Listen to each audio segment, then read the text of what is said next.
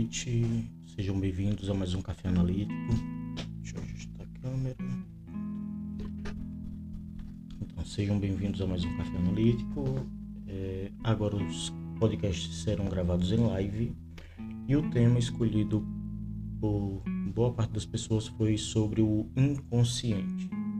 Então, é, antes de falar do inconsciente freudiano, que é o que a maioria das pessoas falam e tentam entender, é, gostaria de falar sobre que o inconsciente não é exatamente uma descoberta do Freud.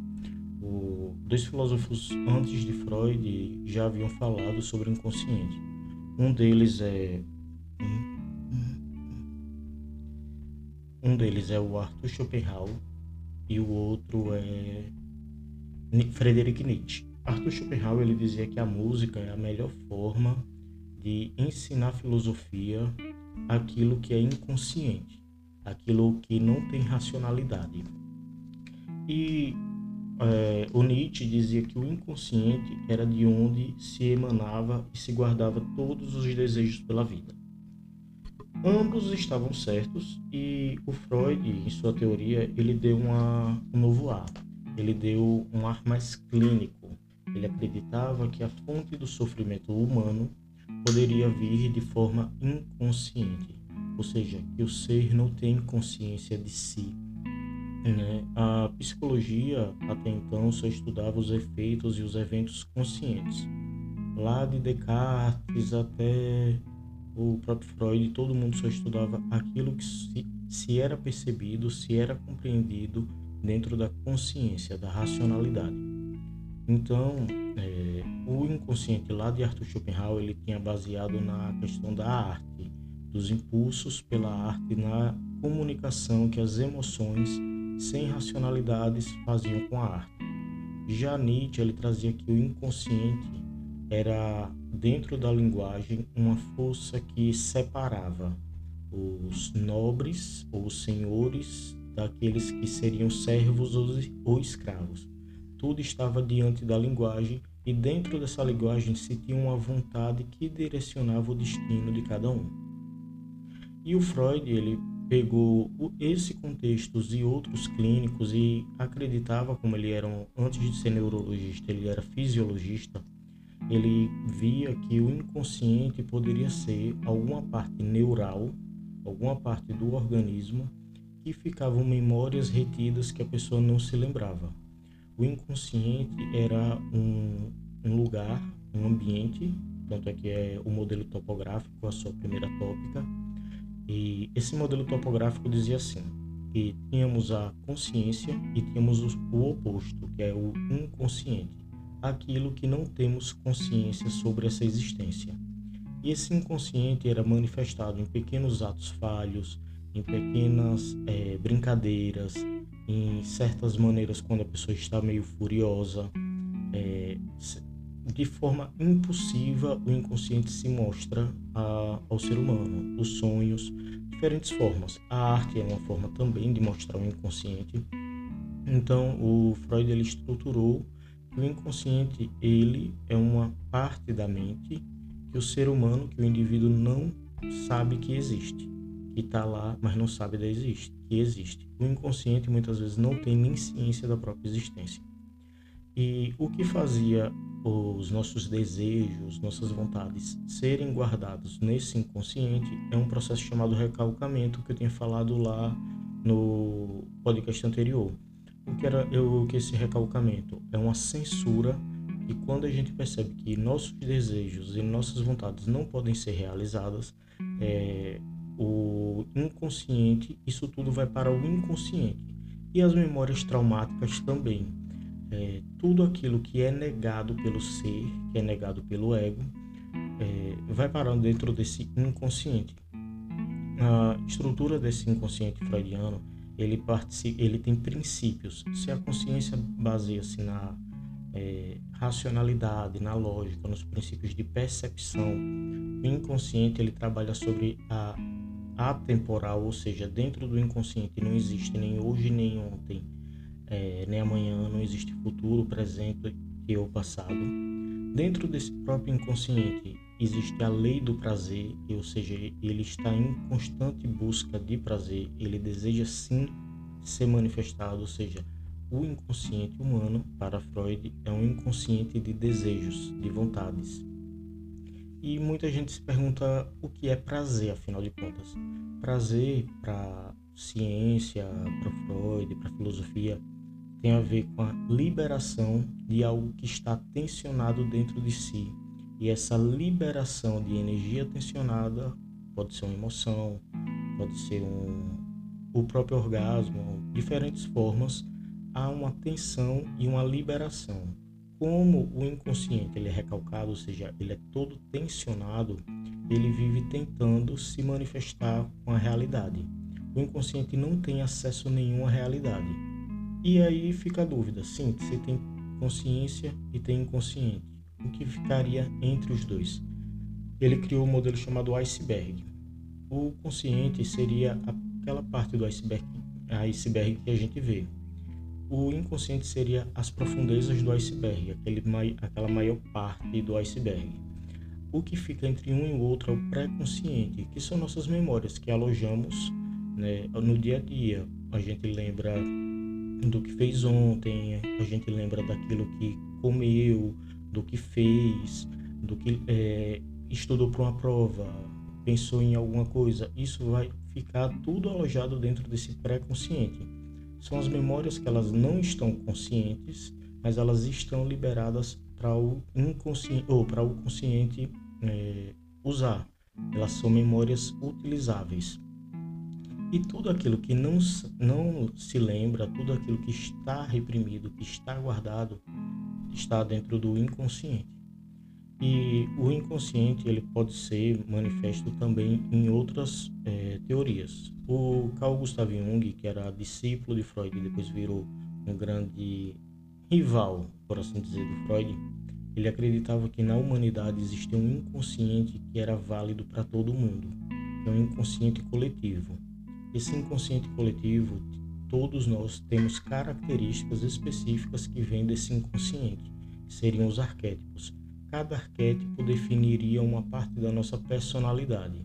E essa personalidade, ela é, oscilaria dentro de, por conta dessas memórias que estão lá, foram guardadas por, de, de maneira metafísica e orgânica no indivíduo. E é, são essas memórias que fazem com que o indivíduo se conecte com o mundo. Já o psicanalista e filósofo Eric Fromm, ele vai por outro diálogo, ele percebe que o inconsciente pode ser uma, uma for, um, um forjo social é uma estrutura que a sociedade e a cultura impõem ao sujeito para que ele seja um produto ou um produtor de algo dentro do meio, para que ele siga aquelas normas. São desejos comuns diante de um meio social, de um meio cultural, de um meio específico. Pra, se para Freud existia a questão do desejo, do realizar o prazer constante, para Fromm existia a ideia do consumo, aquilo que se deve ou não ser consumido no meio. Então, é, o ser é um produtor e um consumidor e ele vive em busca desses critérios de produzir e consumir. E esses instintos de produzir e consumir é o que formariam nossa personalidade de acordo com a parte genética e com nossa relação com a sociedade. Ou seja, para Fromm, diferente de Freud, Freud acreditava que a personalidade era fruto de genética, uma questão toda genética. Já Fromm ele vai para outra linha. Ele diz que a personalidade ele é fruto da nossa experiência subjetiva, social, com a parte biológica. Ou seja, a mente, o inconsciente serviria para ligar o ser à sociedade, o ser ao ambiente, o ser a um, a um meio ele percebeu que o inconsciente freudiano era baseado na estrutura familiar. E a partir disso daí a gente entra em outro psicanalista, foi tido como o revolucionário da psicanálise, que é o Jacques Lacan. Ele diz que uh, o inconsciente é uma estrutura de linguagem. Porque se por o Fromm a gente consegue ver o inconsciente em, em arte, assim como Jung, você consegue ver em falhas, se consegue ver em sentidos ideológicos, é, em, é, nas massas, na maneira que um grupo se comporta inconscientemente. O Lacan ele diz que o inconsciente individual faz parte de uma estrutura de linguagem do sujeito, ou seja, cada ser humano tem um inconsciente, faz parte, tem uma experiência inconsciente e esse inconsciente ele está dentro da linguagem. É aquilo que molda e dá uma forma à linguagem. Então, quando uma pessoa fala, ela expressa o seu discurso e dentro desse discurso tem o sujeito lá das aulas de português a gente tem a, a dentro desse sujeito que expõe o discurso tem a manifestação do inconsciente, tem o desejo, é uma manifestação de desejo e de é, realização. Muitas vezes a gente, para entender uma pessoa, a gente precisa entender o que ela fala, o que ela diz. E nesse dizer dela vai sair elementos que podem sair por atos falhos. Atos falhos seriam manifestações do inconsciente e quando esses atos falhos são encaixados em algumas frases, percebemos que a pessoa é, manifestou algo inconsciente dela. E para que serve, afinal, esse inconsciente? Seja social, seja linguístico, seja o, o topográfico de Freud, qual é a função desse inconsciente? O inconsciente era, além de guardar as nossas questões, nossas memórias não usadas, não percebidas diariamente. O inconsciente, a função do inconsciente é, é não permitir que aquilo que seja mais cruel, de bizarro e de medonho do ser humano seja exposto. Se você realizasse tudo aquilo que você desejaria, tudo aquilo, tenho certeza que você não conseguiria viver em sociedade. Então, ah, por, não você, por não saber aquilo que se realmente deseja, muitas vezes sofremos. E esse, sof e esse sofrimento vem como um, um sintoma do inconsciente. Então, o inconsciente, além de reter essas informações que muitas vezes pensamos que não é perceptível, ela está lá. É, a gente tem a noção, é até um mito dizer que só usamos 10% do nosso, do, no nosso cérebro e o resto fica guardado. Isso é um mito criado a partir de Freud. Na verdade, dentro da questão da estrutura topográfica, dentro da, do conceito do que é a mente, Freud diz que consciência a gente só tem de 10% das coisas ou é, outros mais ou menos 30, 20, 30% fica pré-consciente, ou seja, a gente consegue lembrar, a gente consegue acessar. E o resto que está dentro de nós, que é inacessível diretamente, só é exposto através de fala, da escuta, de intervenções, de percepções, ele está dentro do inconsciente. E é, não é que nós, nós só usamos 10% de nossa consciência e boa parte fica entre o pré-consciente e o inconsciente. A grande questão é que quando estamos acordados, esse sistema está todo funcionando como percebemos. E aí, quando está dormindo, ele tem uma queda, e essa queda faz com que a queda da consciência, a perda da consciência, libere aquele material inconsciente. A gente só tem um estado de inconsciência quando a gente entra em sonos mais profundos, quando estamos alcoolizados ou sob efeito de alguma substância que gere, gere um, um sentido de transe, ou nesse estado de transe nós ficamos inconscientes, ou seja, sem a noção de nosso ser, sem a noção da nossa percepção da nossa existência. Por isso que quanto mais dormimos profundamente, mais inconsciente ficamos. Quando bebemos, aquilo que é dito bêbado foi pensado sóbrio. Então, para não ser dito sóbrio, aquele material que foi dito bêbado está lá dentro do inconsciente. O inconsciente tem uma, esse sensor, que é o recalque, ele faz com que não sejamos tão diretos com as pessoas. Porque o inconsciente ele não, não é de levar desaforo, né? Ele não leva desaforo. Então, aqui se faz, aqui se paga para ele ele é um tanto quanto vingativo com o ser humano. E por ser esse vingativo, esse lado obscuro, ele faz com que sofremos, temos origens de sofrimento. Então, o sofrimento que vem de forma inconsciente de cada indivíduo é baseado em si nas questões que foram mal resolvidas, mal compreendidas e estão guardadas, estão alojadas dentro do inconsciente. O psicanalista é aquele que escuta o inconsciente, além de escutar o interlocutor, que é o paciente, que é o analisando, a gente faz com que aquilo, aquela fala, aquele discurso, a gente colhete a informação que está por trás daquilo dali, os desejos que se escondem por trás daquilo dali. É, muitas vezes a gente tenta falar, por exemplo, dentro da terapia, a pessoa está falando, dá um exemplo sobre a mãe. E alguma coisa, fala, fala da mãe, fala, fala da mãe, e depois ele acaba soltando sobre a ex-namorada. Esse ex-namorada que ele soltou é porque ele não estava falando da mãe, ele estava falando da, hum, da ex-namorada. E como ele não conseguia manter um diálogo consciente, porque conscientemente é, ele não poderia falar dessa ex, aí o inconsciente dele encontra nessa pequena brecha, nessa vulnerabilidade dele e se manifesta. Então, o psicanalista é aquele que ouve o discurso a partir das falhas, a partir da questão que está entre as linhas da fala, né? aquilo que se esconde por trás no intersubjetivo e aquilo que compõe a estrutura da personalidade dentro da fala, dentro da comunicação, dentro da arte, dentro de qualquer coisa.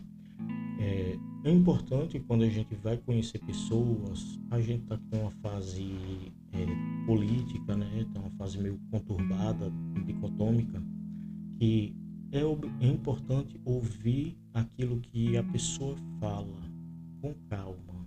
Escute muito bem o que é aquilo que ele fala. E se aquilo que ele fala, nas suas falhas, condiz parte da personalidade dele. Então, quando uma pessoa comete um ato de estupidez, dizer que vai ser violento, é porque ele tende a ser violento ele vai cometer alguma coisa meio absurda, é porque aquilo dali faz parte da natureza inconsciente dele. E nessa natureza inconsciente, se caso ele venha a ter uma tensão desse desejo inconsciente destrutivo, essa tensão vai ficar tão forte, tão forte, que quando emanar, quando é, atingir o seu objetivo, ele pode dizer que não teve consciência, mas ele sempre teve. Então, é, todos nós temos um lado inconsciente. A análise ela faz o papel de integrar a consciência e o inconsciente. Ela faz com que você tenha noção da sua vida inconsciente, da sua, da sua vida não vivida. Um filme que eu indico para entender um pouco sobre essas questões de inconsciente é o filme Quando Nietzsche Chorou e ele fala de algumas questões com as semelhanças entre o inconsciente de Brouwer, o de Freud e o do próprio Nietzsche. E cada forma de ver o inconsciente, cada forma de interpretar, de entender, é baseada em métodos, né? ou seja, um conjunto de ferramentas que os psicanalistas criam, aprimoram, desenvolvem e vão percebendo de acordo com o passar do tempo. Então, a psicanálise, ela se atualiza, o inconsciente também faz uma atualização. Ou seja, o ser humano vive em constante mudança, constante transição, e não é por isso que o nosso inconsciente também não vai ficar é, nessa transição. Uma pergunta que já me fizeram é quando é que surge o inconsciente? Quando a gente nasce. A gente nasce, a gente nem sabe que nasceu, a gente só é, só chora, grita, berra e faz nossas necessidades.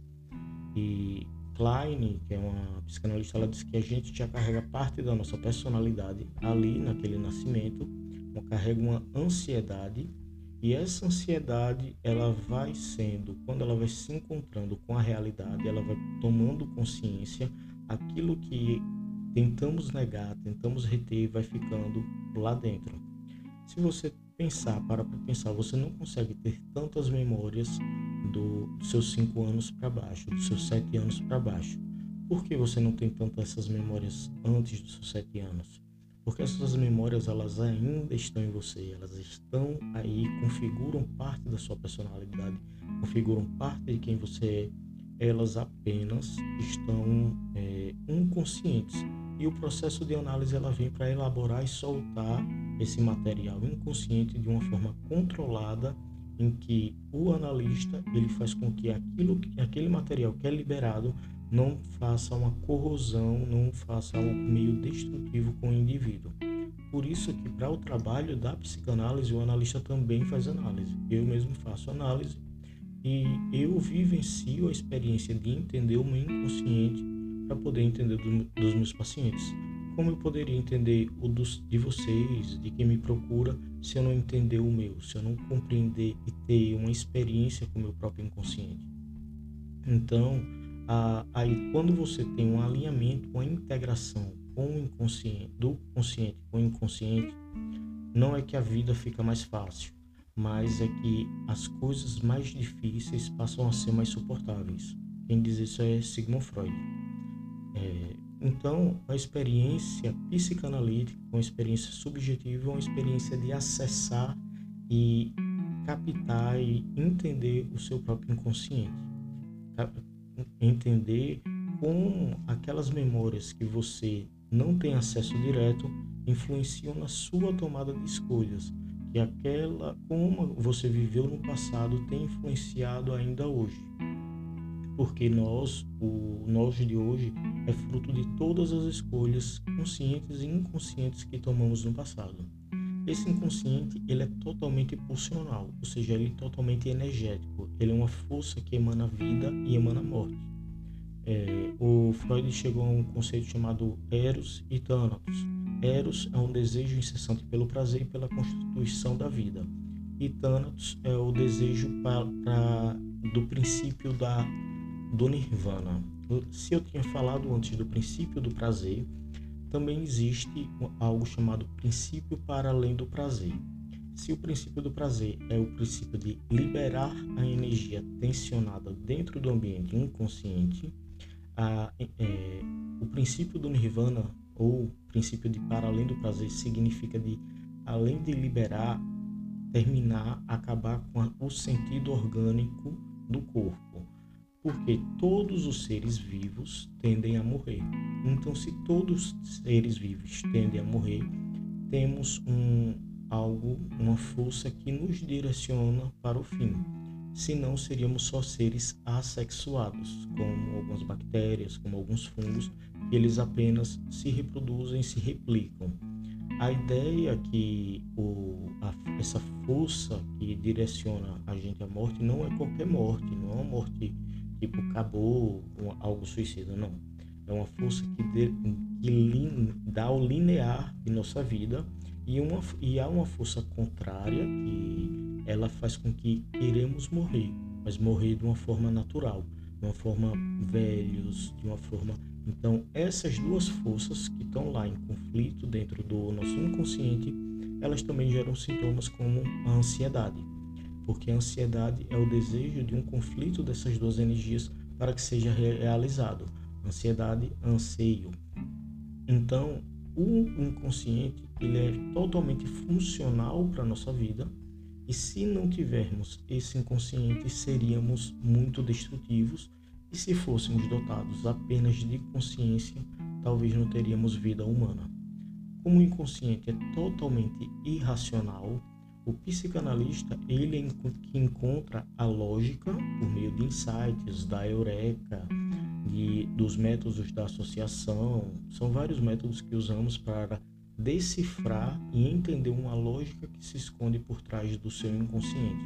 Porque o seu inconsciente é uma experiência de vida só sua. O que você, você pode pensar até parecido com alguém, você pode até desejar consumir algo como alguém, você pode até ter semelhanças em algumas direções com alguém, mas a sua história vivida é somente sua. E essa toda essa história vivida e a história que você esteve presente, mas não vivenciou, está guardada e alojada no seu inconsciente. Portanto, a, tem outra coisa que é muito interessante que quando uma pessoa vem com essa ideia positiva, essa ideia positivista de pense positivo, é, basta pensar que as coisas vão dar certo, basta tudo isso que você tenta disfarçar dos seus pensamentos negativos, esses pensamentos negativos eles não somem de você, eles vão ser, eles estão sendo censurados, estão indo para o inconsciente. Então aquela ideia do pense positivo, não olhe pelo lado negativo. Eu não estou dizendo para a pessoa ser totalmente negativa não, é, mas a pessoa que tenta ver a questão só positiva, só e pensar que vai dar certo, que vai dar certo, e não é, e ficar negando as possibilidades da realidade, aquilo dali vai sendo parado dentro do inconsciente e ele vai ser manifestado depois como alguma forma de sintoma. Por isso é importante demais a gente ter cuidado com aquilo que desejamos e quando desejamos é necessário entendermos o que desejamos para fazermos dar um cuidado desse desejo. O Jacques Lacan ele tem uma coisa muito interessante que a psicanálise é a ética do desejo. Não é porque colocamos leis e regras no desejo, mas apenas fazemos aquilo que é incompreendido, inadmissível e inaceitável, é, permitido, ou permitido não, é, tangível no sentido de compreendido, no sentido de quando você não entende o porquê você odeia uma pessoa, o porquê você ama demais uma pessoa, quando você sente algo que pode tá, ter sido uma borboleta que passou na sua frente, você teve um calafrio, tudo isso que gera sensações que não percebemos diretamente, esse calafrio, essa fúria, essa raiva, esse ódio, que às vezes ficamos com ódio de alguém e descontamos em outros tudo isso está dentro dos desejos inconscientes do indivíduo. Para isso que serve a análise.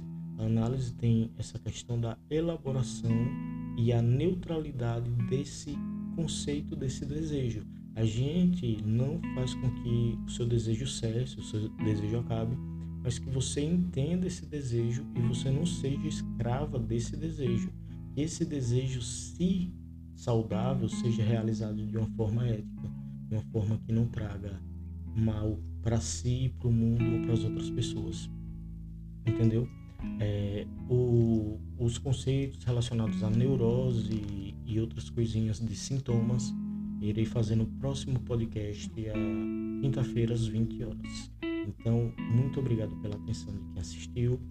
Quem puder, compartilha tanto a live e eu vou publicar mais tarde ou amanhã de manhã no Spotify. Valeu e até mais.